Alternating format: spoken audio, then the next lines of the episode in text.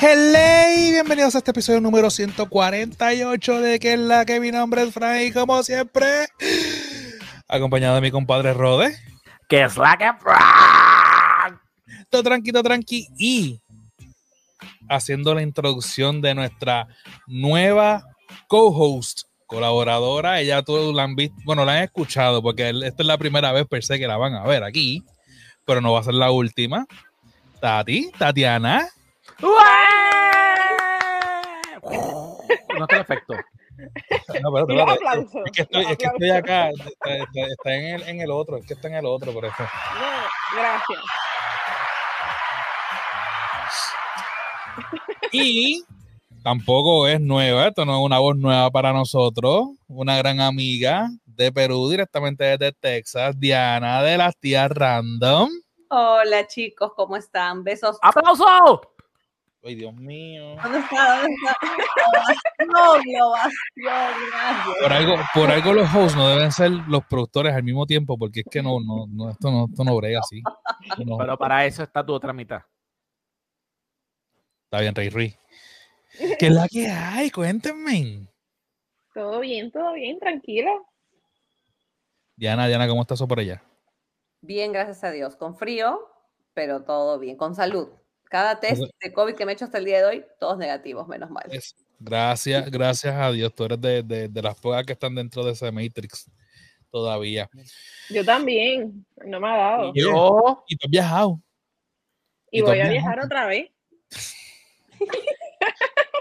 Acuérdate que ahora tienes que pedir días de vacaciones. O sea, ya, ya no eres tan independiente como tú antes. tienes que enviar una carta al jefe para, para la toma de decisión de esos días. Nos podemos conectar desde el otro lado del mundo, no te preocupes. Ah, pues Ah, perfecto. bueno, perfecto. ¿Eh? Sí. Perfecto. Bueno, este, la razón de por qué las, las chicas, bueno, Tatiana, porque ya va a empezar per se como, como, como regular de todos los episodios de ahora en adelante, la- digo, claro, está, las veces que pueda.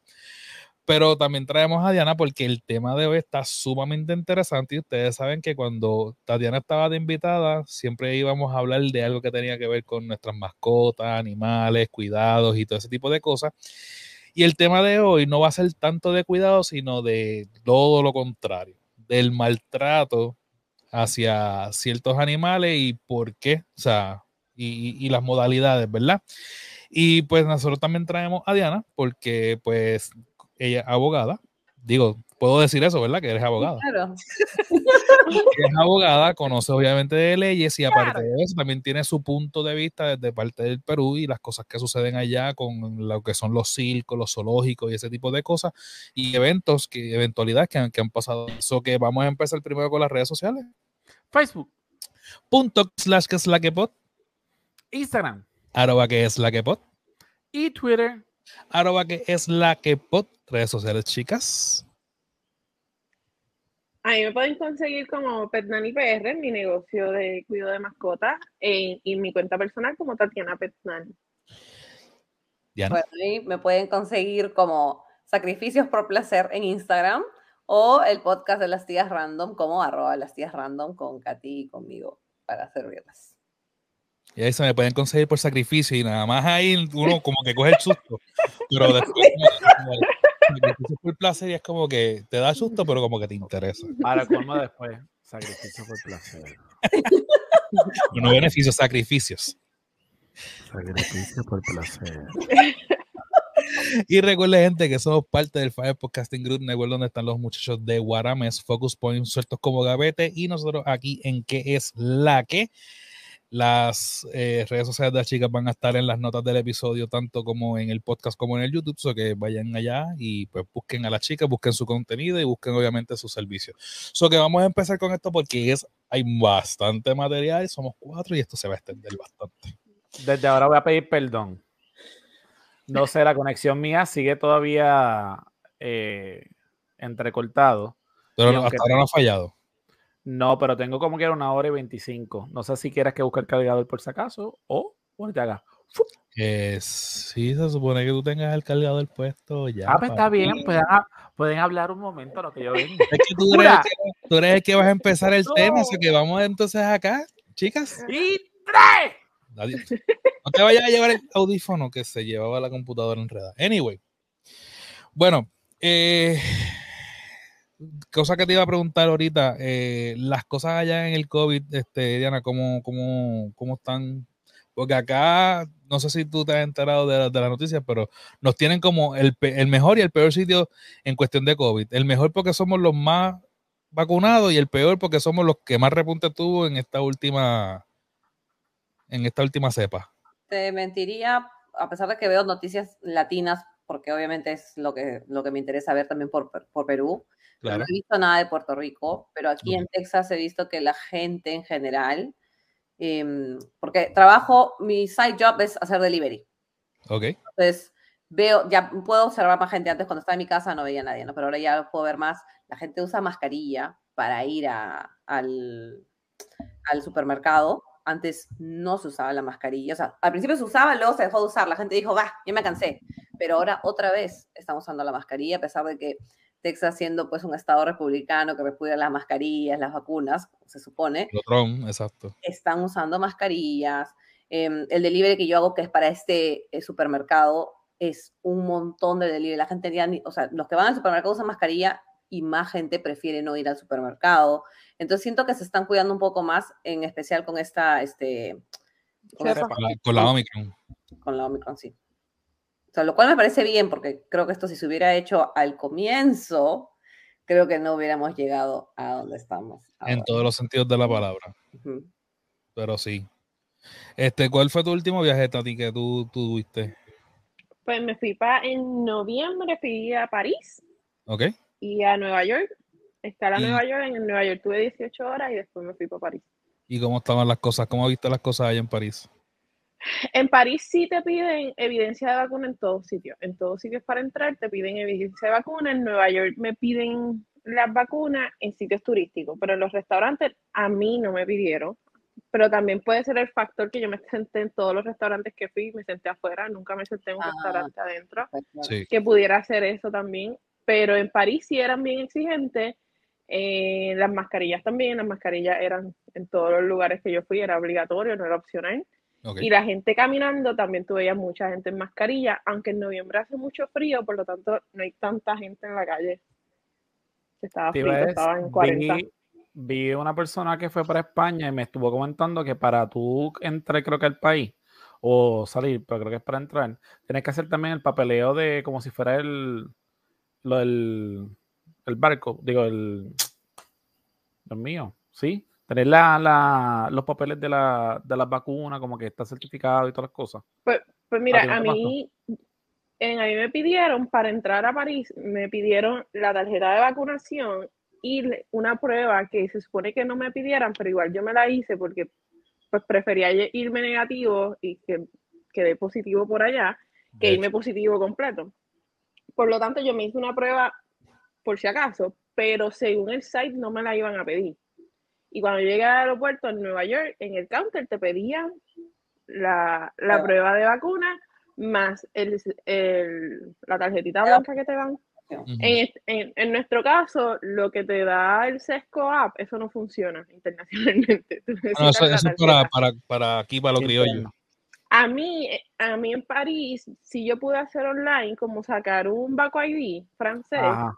Y entonces se me hacía más fácil, porque entonces presentaba el celular y ellos lo escaneaban y entonces me dejaban pasar. En- con mi amiga que yo fui, ella nunca le de- devolvieron el Baco ID, como que nunca se procesó, y entonces ella presentaba la tarjeta física. Eso sí, no te aceptaban la tarjeta en foto, en ningún sitio, era física. Y entonces aquí en. Puerto Rico, como las fechas se ponen al revés, en español se ponen al revés los números, pues era bien gracioso que siempre era como que, pero, como que siempre estaban ¿Qué dices este? confundidos el mes, ajá, el mes y el, y era como, pero, o sea, Pero- ella se había puesto la vacuna como, o sea, si tú lo lees en inglés, parecía que ella se había vacunado en diciembre y estábamos en noviembre, y era como, pero, es que estaba mal. Pero me, me está, me está en parte raro eso porque este, el documento, o sea, la, la tarjetita es un documento federal que supone que se, se, se llena en inglés, no se llena en español. ¿Qué te puedo decir? Me la pata viendo. Gente en Costco. Ahora todos a mirar nuestra tarjeta como la llena. Gente en Costco. Y ahora en febrero me voy para Guatemala y en Guatemala entonces sí para entrar te dice claramente que necesitas las vacunas y necesitas entonces la prueba de vacuna y vi que España, muchos países de Europa están pidiendo la tercera dosis también para entrar. Gotitas del saber pues si van a viajar. Sí, por eso, por eso además, esa es la cápsula informativa del COVID en este episodio. Pero aún no ha pedido, por si acaso. Hasta ahorita no, solo me han pedido las dos dosis y mi test de, del PCR, o sea, el, el, completo, algo así. entonces, tú cuando haces, cuando haces los delivery, ¿tú también tienes que hacer la compra per se o ya te la entregan hecha? No siempre, porque más hay este, aquí en Texas hay un supermercado que se llama, un supermercado, no, perdón, un fast food que se llama Whataburger, que es como el, el, el fast food de Texas. Entonces es HEB, que es el supermercado, que solo tengo que ir, literal, recoger las bolsas, ponerlas, y ni siquiera las recojo yo, el de HEB las pone en mi carro, las llevo, la dejo. Eso es todo. Y lo de Whataburger sí es ir y hacer el pedido. De ahí casi nada más o sea, el resto es salpicado, pero casi todo es supermercado, que es más que nada por el COVID, y Whataburger porque pues la gente le gusta comer Whataburger pues, y no quiere manejar. Está cool, está cool. Pero nada, este ya pasamos entonces al tema principal, ya que Rodanada pues, fue y buscó su, su cargador. Y él es el de la magnífica idea de hablar del tema de hoy, so que él va a ser el que va a comenzar este tema.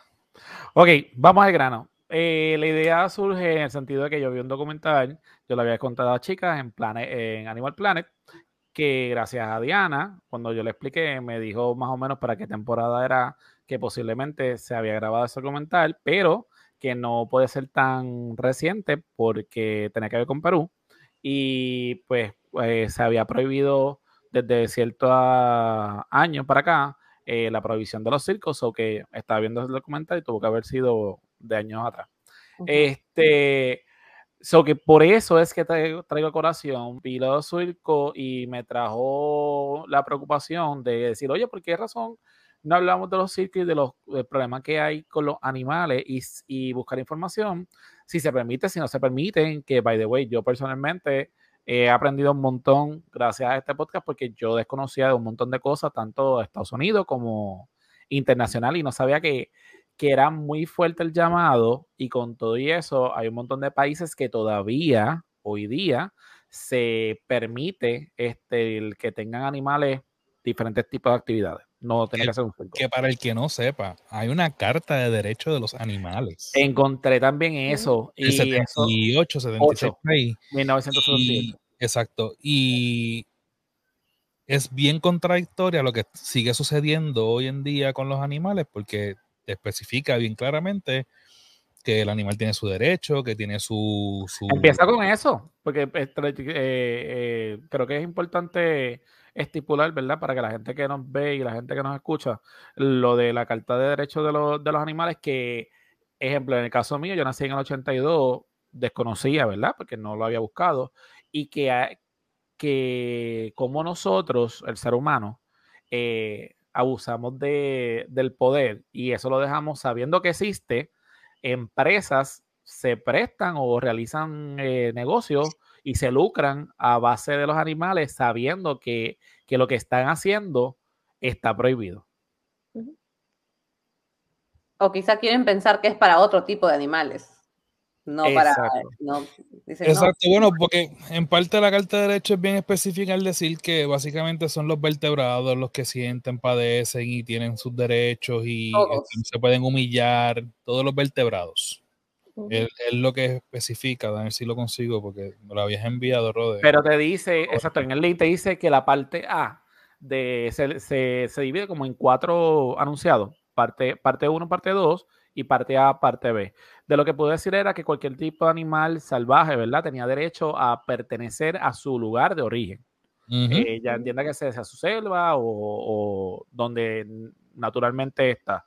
Y dos, que en resumidas cuentas, yo sé que cuando lo encuentro lo voy a decir bonito, que se le prohibía eh, a cualquier persona que prohíba la libertad, ¿verdad?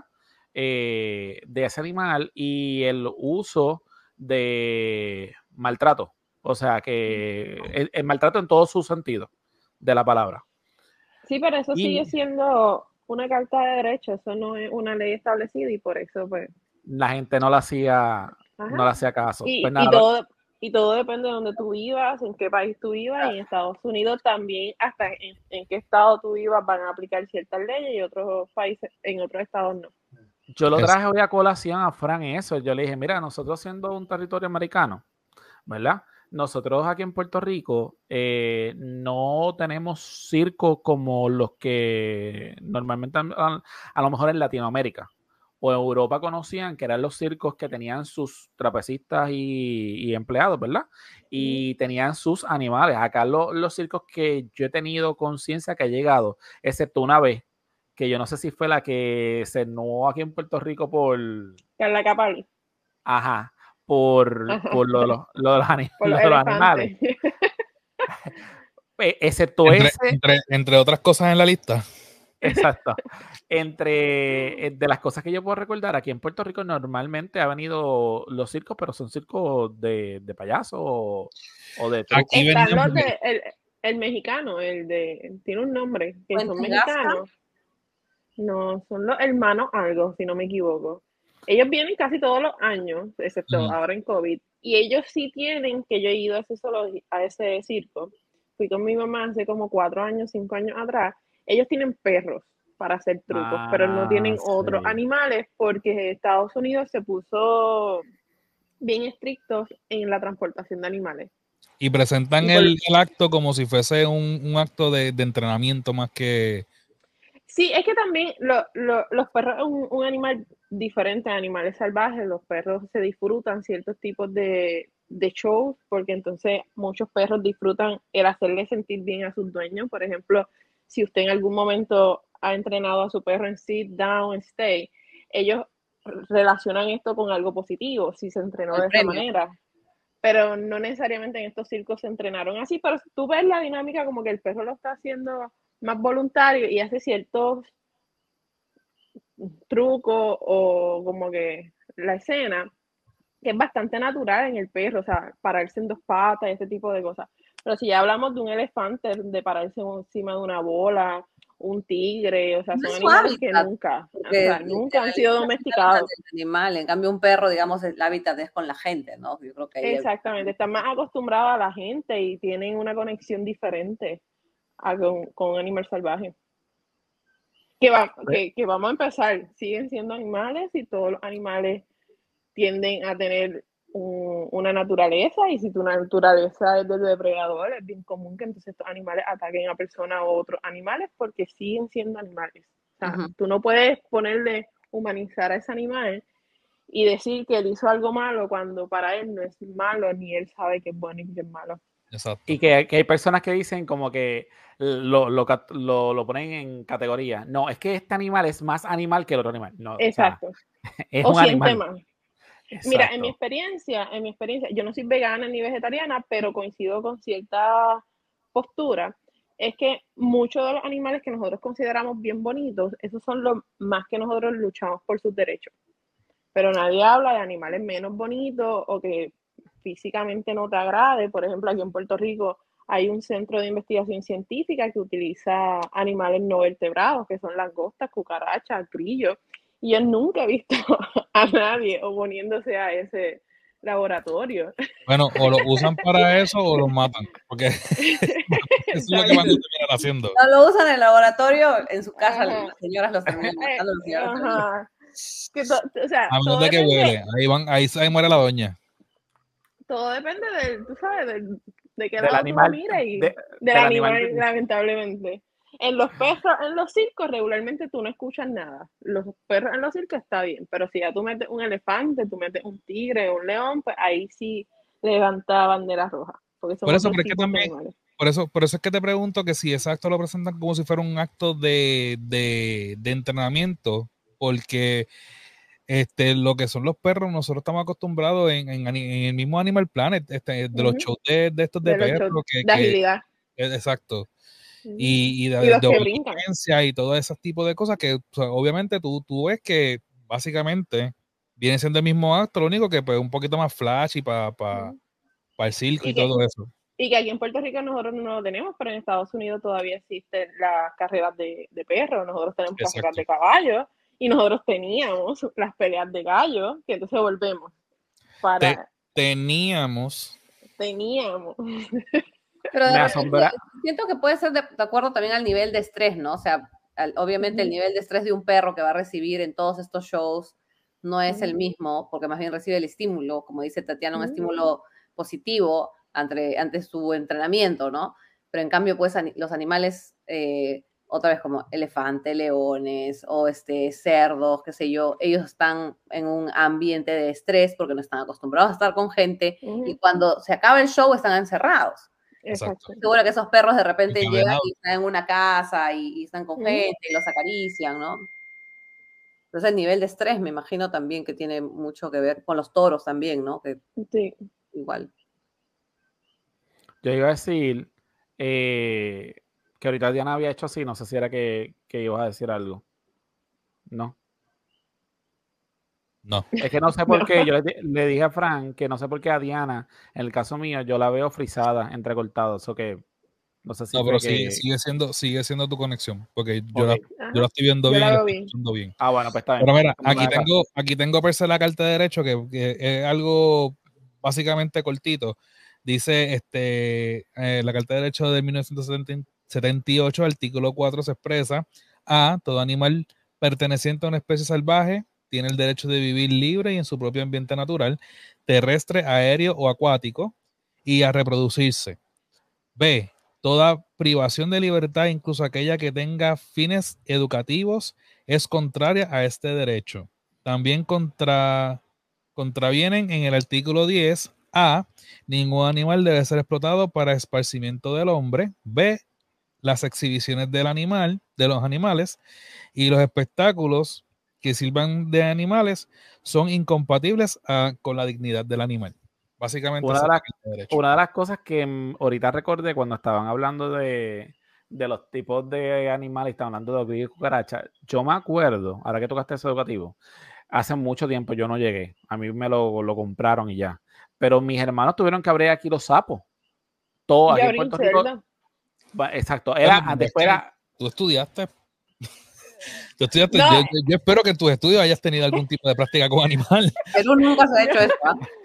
No, pero en biología, como que cuando estaba en la Exacto. universidad, en Carolina, Oh, normal, y eso no no, estudiando eso. y, y teníamos un cerdo, cada estudiante teníamos un cerdo, teníamos un sapo, pero el sapo ya estaba abierto. o Ah, sea, era como exacto. que demostración. ¿Eso fue en la universidad cuando te estabas formando ya como tecnóloga?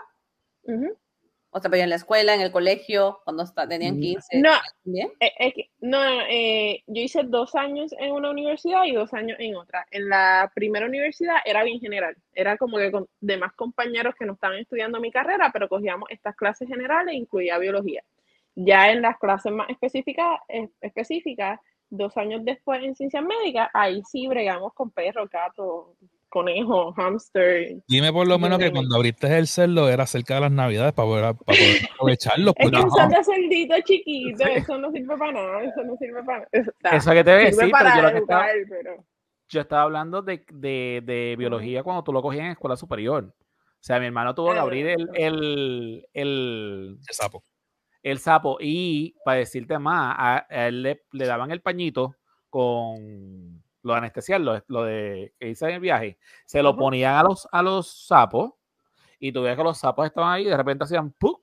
y así mismo, ya tú sabes, se fastidió. Él Y llegaron a abrir, sí, tenían que abrirlo, o sea, cogían, los abrían y iban a identificarlo. Pero eso Y en la escuela o eso fue en medicina. En high school. No, te estoy hablando de escuela superior. Ah, Pues la, y después de eso, y después de eso, vinieron los cerdos. Y tú escogías el cerdo que te tocaba, si era de pintita, si no era de pintito, lo que sea. Cuando a mí me tocó abrirlo, que eso A mí me fue cuelguen. 90, yo me gradué en el 2001, resta cua- 98 más o menos, 99, que me tocó a mí coger biología.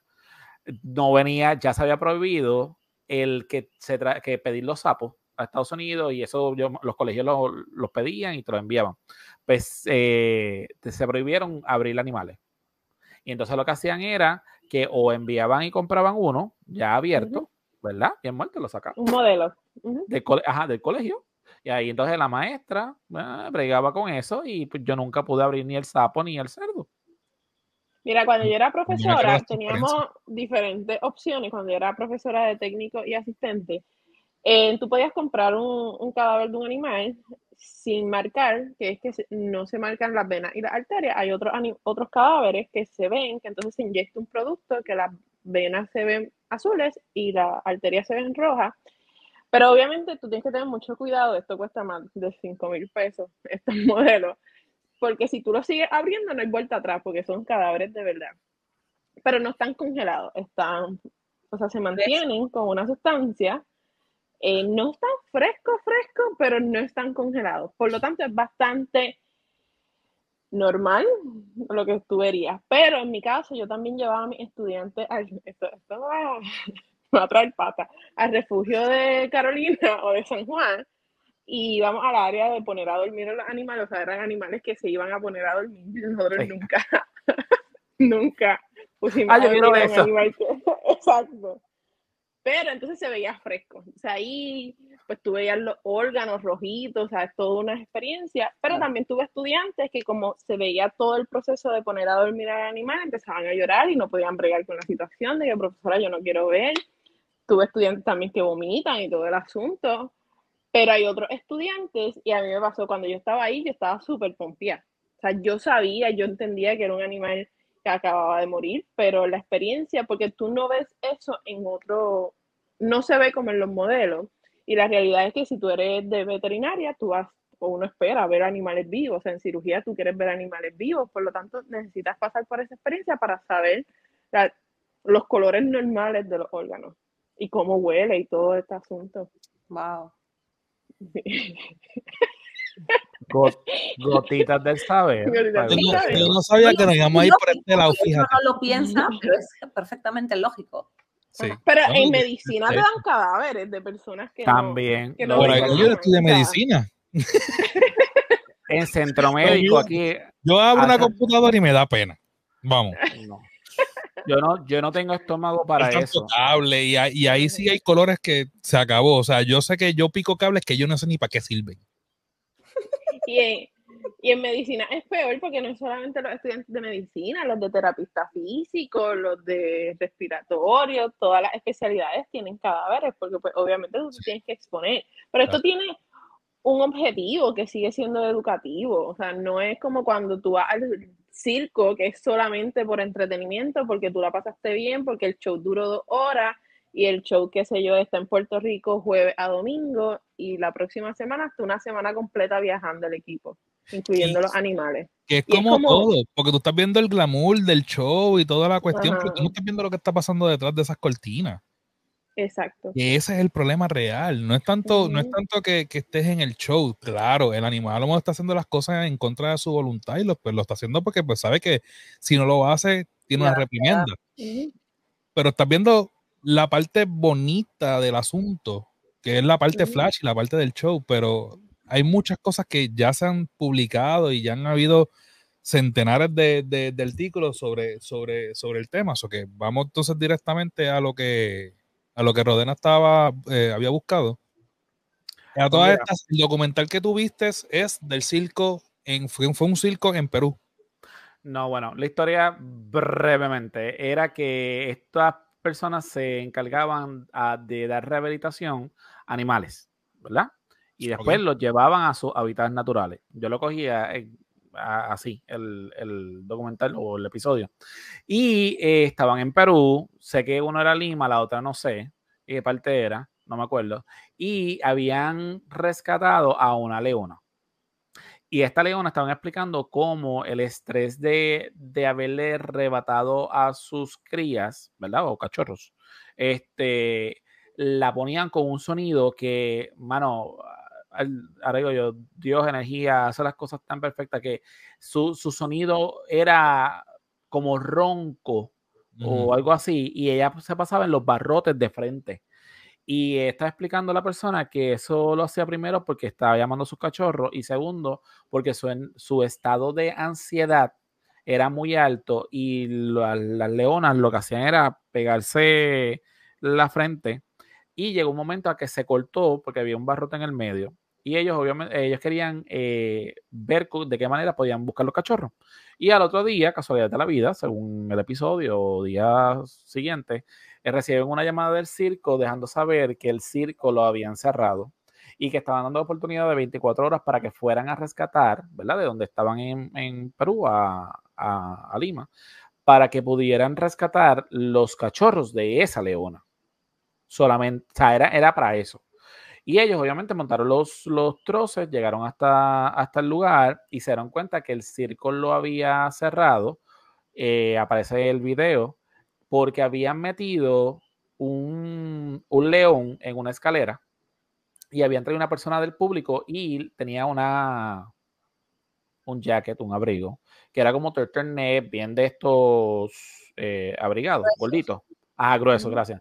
Y el, dice que el fallo fue que el león lo pusieron en una altura que él normalmente se trepa para atacar la presa en su diario vivir. como decir cuando se trepan en una rama o en una piedra alta.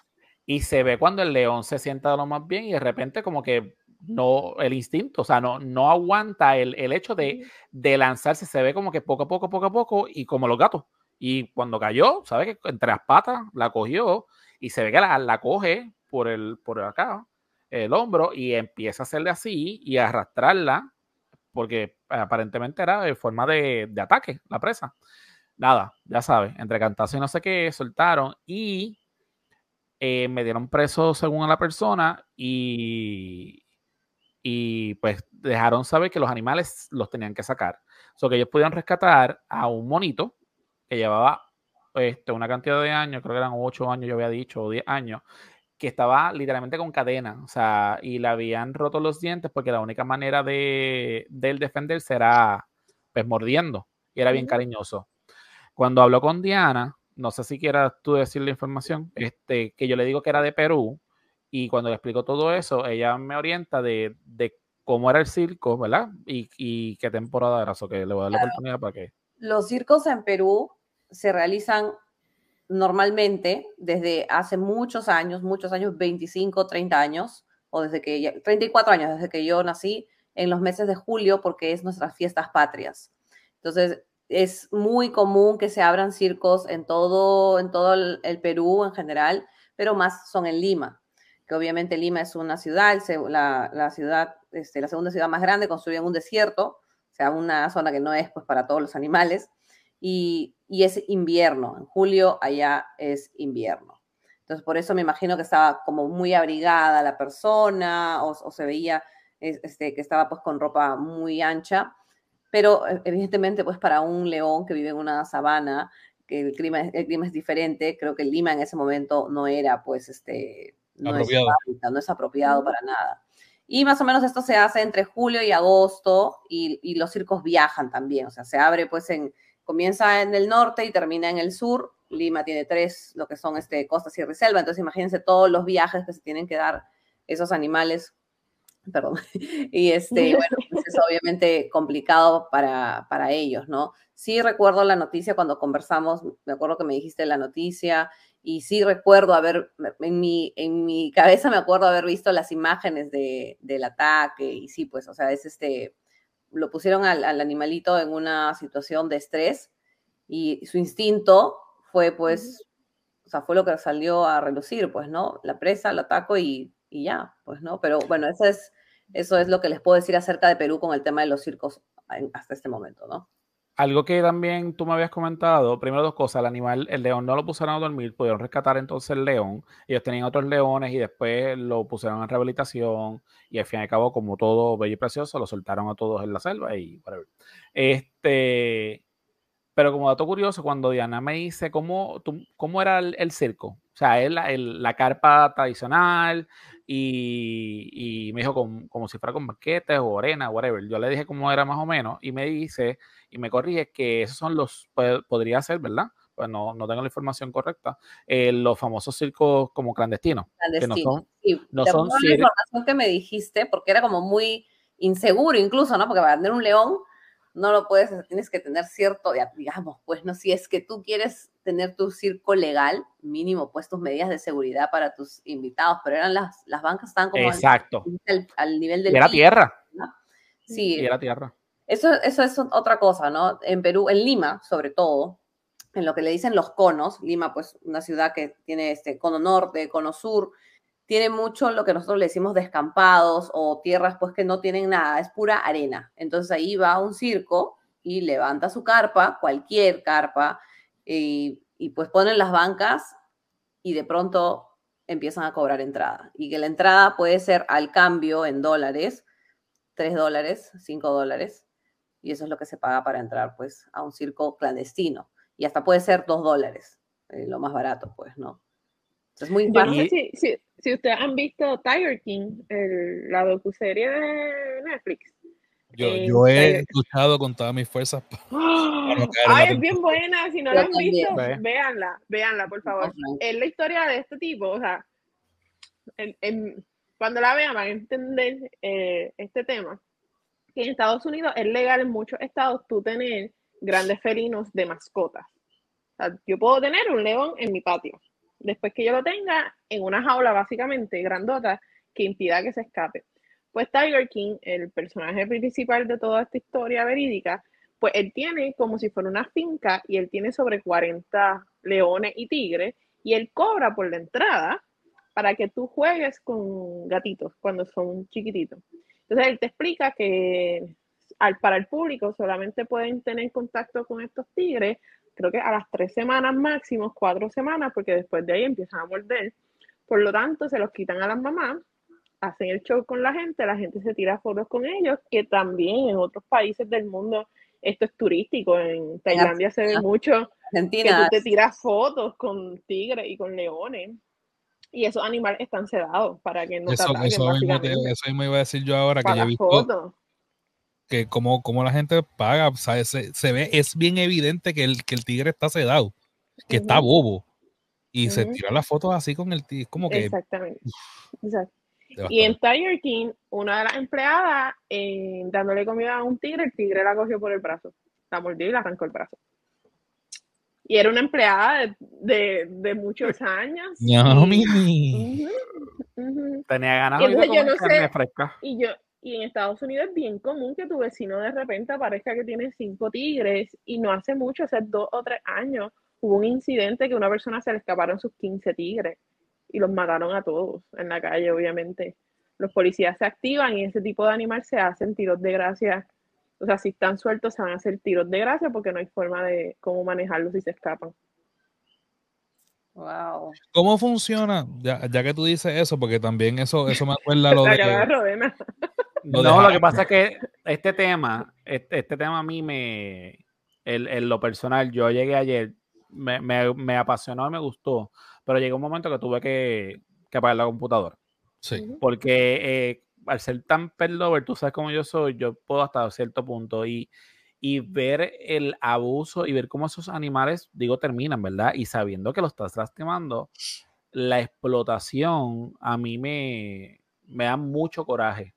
Porque yo lo que, a mí lo que me da es ganas de coger, amarrarle el tobillo y yo cogerte y pegarte el taser, pegarte la vara y, y pues que pase lo mismo, tranquilito. Yo te, yo te pondría lo mismo. Es, es, un MRI que he tenido la oportunidad de, estar en un MRI y, y el sentirte tan cerca y que no tienes ningún espacio. ¿Y cuánto puede durar eso? 8 minutos, 10 minutos. el, también es desesperante y eso, ese tipo de cosas también tú sabes. Pero es lo, es lo, mismo para un animal. Y en Tiger King uno se sorprendería, pero ellos hablan cuánto cuesta un poppy de, de un tigre, un gatito. Se puede salir en 7 mil dólares, que eso en perros, tú, hay razas que cuestan 7 mil dólares. Por lo tanto, es bien común que la gente compre este tipo de animales primero no conozcas de cuál es su comportamiento, cuál es su dieta, cuáles son los cuidados básicos. Yo tenía un jefe que en algún momento de su vida era, un veterinario, tuvo leones en su casa cuando era pequeño, porque su papá también era veterinario. Y estos son gente que en su mente están haciendo las cosas bien, como que está, yo amo los animales, yo quiero tener animales exóticos, eh, yo los tengo en mi casa, los alimento, pero en su mundo que los cuida. algo bien. Ajá, que los cuida. Sí, que ellos creen si que con el conocer big eso ya cumplen. picture, exacto, el big picture, o sea, nadie, nadie quiere vivir en una cárcel. Tu cárcel puede ser gigantesca, pero sigue siendo una cárcel. O sea, Sí. sigue siendo Mira lo que nos pasó a nosotros en el COVID. ¿Qué más, qué Ajá. más ejemplo? Y, a- y a todo esto, vuelvo y repito, yo sé que este tema se va a extender, no hemos entrado todavía, yo creo que ni a lo más deep. Y mira nosotros que estuvimos en COVID y nuestra propia casa que nos gusta, que la arreglamos, llegó un momento que no la aguantamos y es nuestra casa, casa propia, o obviamente alquilado. Imagínate para un animal, y como Y que tú había dicho- entiendes porque está encerrado. o sea, es, exacto. Pero un animal no, cuando se, los animales se desesperan algunas veces cuando tiras en el taxi pet, que es así que empiezan a botar la lengua y a sudar porque sudan y todas las cosas, es porque es, yo, me, yo mismo me imagino, yo estando en, en un lugar así, aunque yo el mío es bastante grande, pero eh, no es algo habitual, o sea, te sientes preso. Este, ahorita mencionaste lo de lo de lo- los 15 felinos que se escaparon, que obviamente en ese caso no pueden hacer nada más que obviamente matarlo y dispararlo. Este, vamos a una pequeña cápsula, ¿verdad? De, de educación, de educación veterinaria. Ajá. Y esta cápsula yo la voy a llamar Realidad fría. Hollywood. Ajá. Ajá.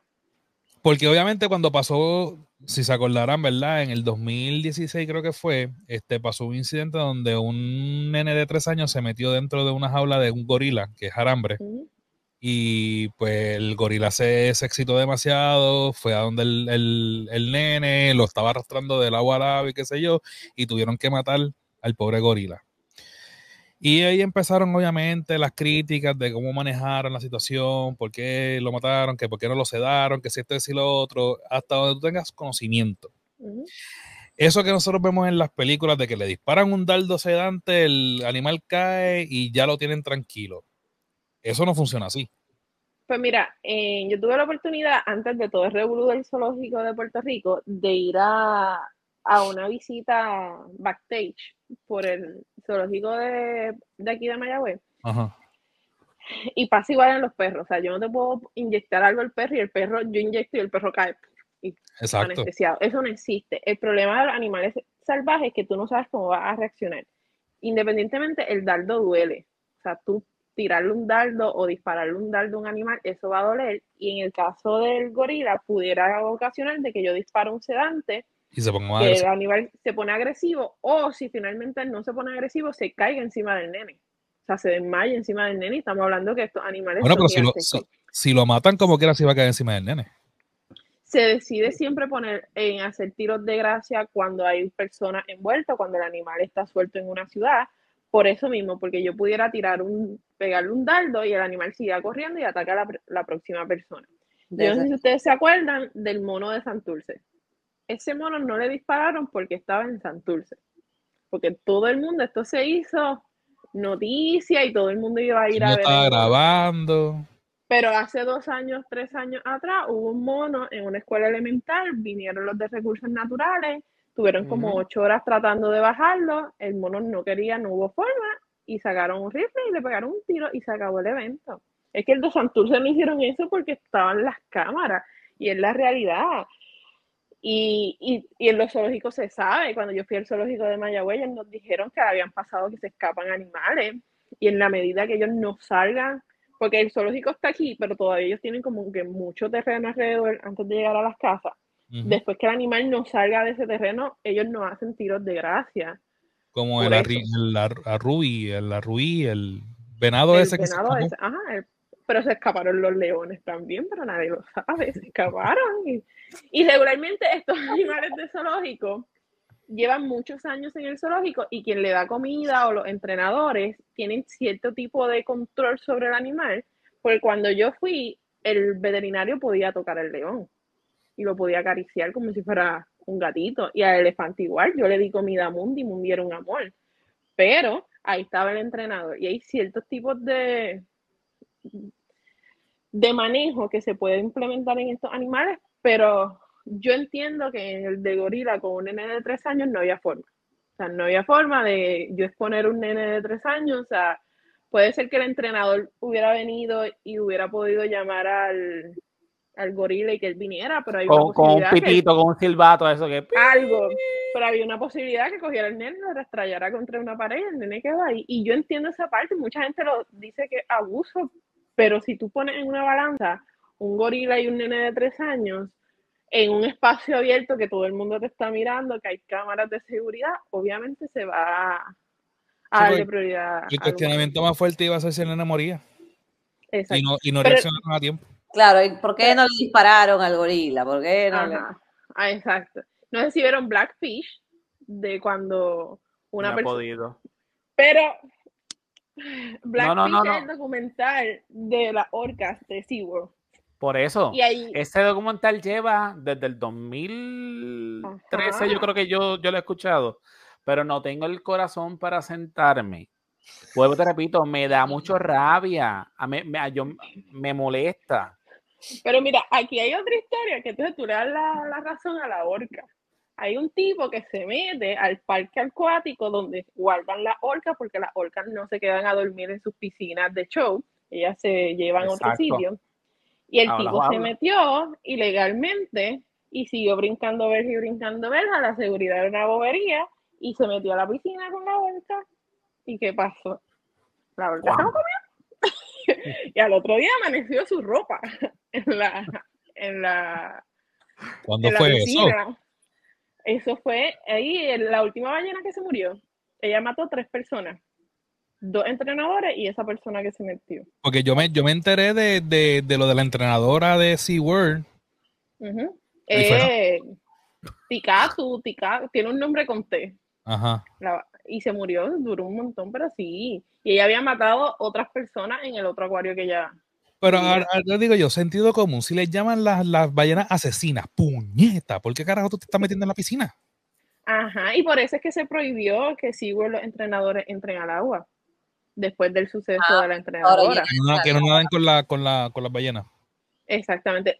O sea, la ballena puede hacer show, pero el, el- los que hacen, el- los Están fuera. entrenadores no están en la piscina. Sí, por eso, ese, ese show que hacían que se, se paraban en la, en, la, en la nariz, las levantaban, eso ya no se puede hacer. Y te tiraban, exacto.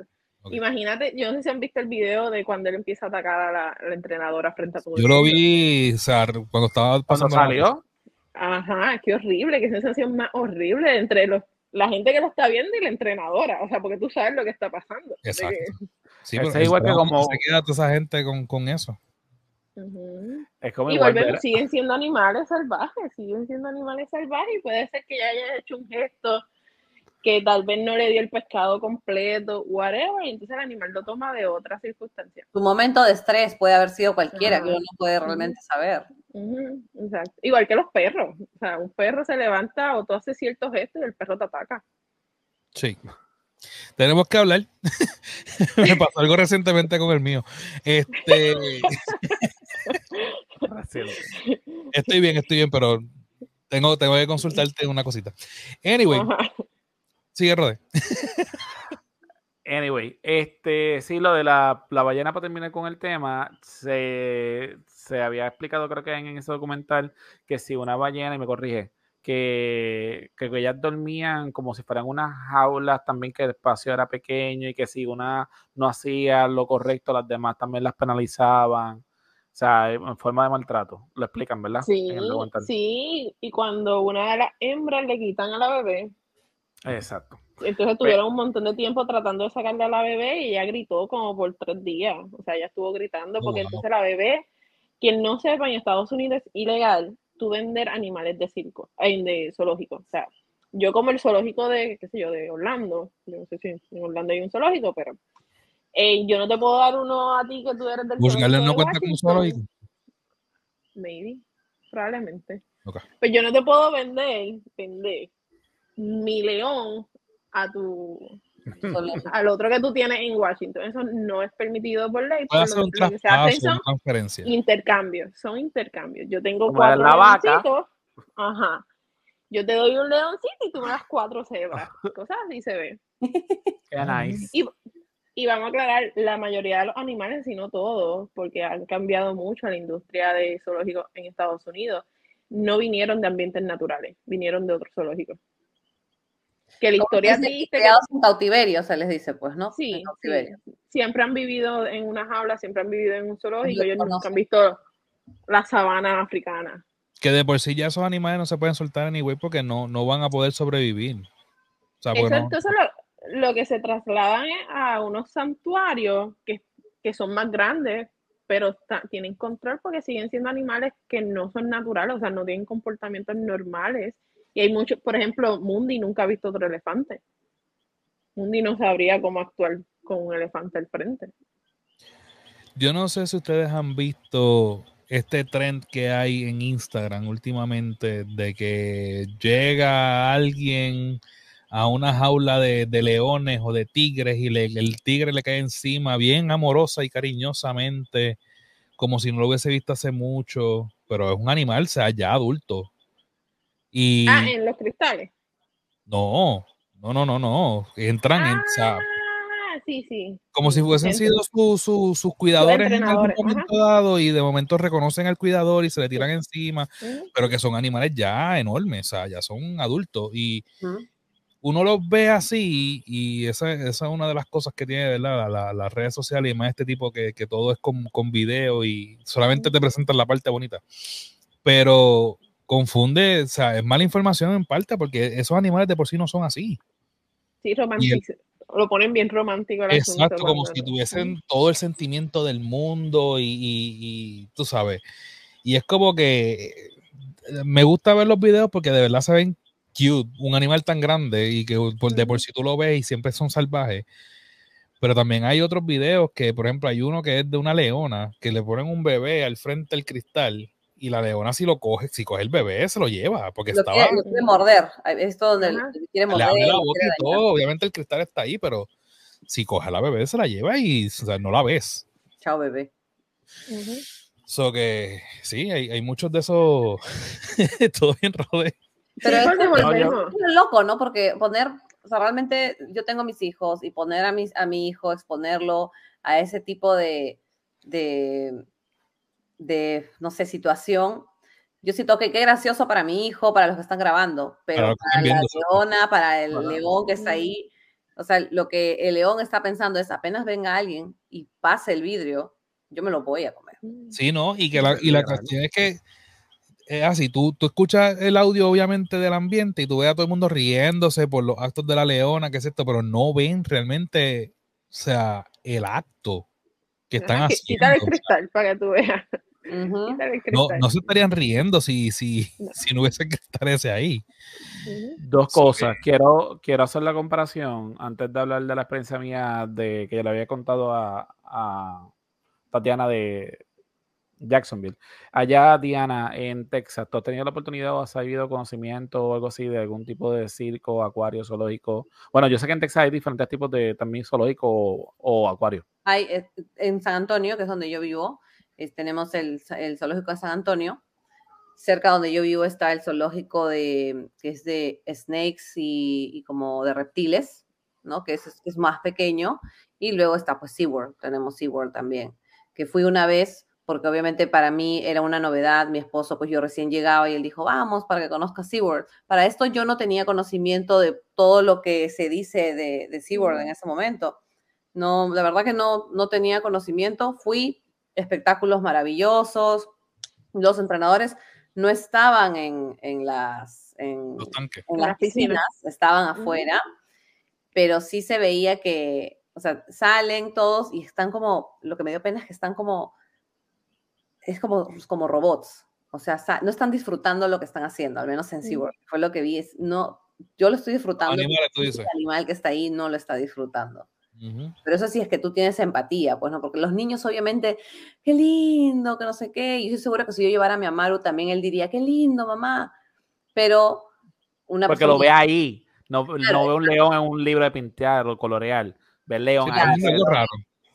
pero, pero ya cuando uno es más grande, ya bueno, está mirando un poquito más y si te das cuenta que el animal no está, está actuando y el, show es para los niños, básicamente, ¿no? Y de repente para adultos que se dejan impresionar. Con el tema del zoológico, pues el zoológico no, yo diría que no es muy grande. porque he visto dónde están las jirafas. Las jirafas necesitan mucho espacio y yo considero que el espacio donde están las jirafas, creo que hay como 8 o 9, es pequeño. Es un espacio pequeño, a pesar que es grande, pero yo sigo, no, no es suficiente, pero, pero sí en algunos lugares te ponen como los carteles si ha sido criado en cautiverio o si han sido rescatados de algún lugar, alguna cosa así, pues no sé, más o menos, no sé, yo no lo veo muy, ah, muy feo, pero sé que tampoco no es el hábitat, pues, ¿no? O sea, no, pero también yo tengo el, yo he venido al zoológico aquí, pero yo tengo en mi cabeza mi comparación, que son los zoológicos de Perú. Y los zoológicos de Perú son muchos más pequeños que el zoológico que yo he visitado aquí en San Antonio. A pesar de que han tratado de hacer lo mejor que han podido, como este, en el zoológico que tenemos, el zoológico de Huachipa, intentaron hacer como un santuario para los leones, pero es un santuario pequeño. O sea, es tranquilamente es dos, dos tamaños del terreno de mi casa y no es suficiente pues para tres, cuatro leones que necesitan estar corriendo y jugar y todo. Y que son, y que son este públicos, ¿verdad? No son, no son de entidades privadas. Ah, este, sí, o sea, se paga entrada, pero son, son públicos. sí, sí, igual que acá. el municipio. El municipio paga, o sea, los, impuestos pagan también un poco de la, de la, del mantenimiento, ¿no? Y el otro que es el, el zoológico de Lima, que bueno, los dos están en Lima, pero este está como en Lima ciudad, que tiene, es grande, pero alberga más animales. O sea, ya, ya más bien es mucho ya, ya mucho animal para ese, para ese espacio, ¿no? Pero también es porque se van reproduciendo, reproduciendo, y de pronto los tienes, por más que tú digas, ay, un espacio grande, pero cuando tienes una jaula gigante, pero tienes mil animales, sigue siendo una jaula, una jaula pequeña donde no se puede mover. Entonces, si yo tengo que comparar en Lima o aquí, pues yo creo que aquí están un poquito, sufren menos, por decirlo así. Mira, yo fui al, al, al, del Bronx, al del Nueva York. A mí me gustan los zoológicos, yo soy tecnóloga veterinaria, pero me los disfruto porque me gustan los animales. Pero entiendo que el animal obviamente no está pasando sus mejores días dentro de un zoológico, pero he visto de todo un poco. Y el de Nueva York fui en Navidad el día que yo fui estaba nevando y es bien triste porque los animales que no están acostumbrados a la nieve lo encierran en básicamente cuartos bien grandes con techo, con paredes. Entonces tú ves la jirafa encerrada y entonces te da una tristeza y considerando que el, el zoológico del Bronx es bien famoso. Como que todo el mundo ahí... El, el de Madagascar. El de Madagascar es de Central Park. Ah, el de Central Park. Porque ellos están en la, en la ciudad. Cierto, cierto. Pero ese no he ido. ¿Ves? Ese es más pequeño, pero el Bronx es gigantesco. Pero entonces ahí tú ves lo triste. Eso sí, los animales que están acostumbrados a la nieve los dejan afuera.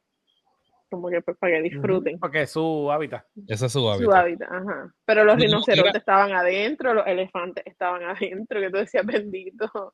Pero como el, frío, el frío de Nueva York no jamás y nunca se compara al frío del Polo Norte o, el, o ah, no, un pingüino. O sea, que siguen teniendo calor.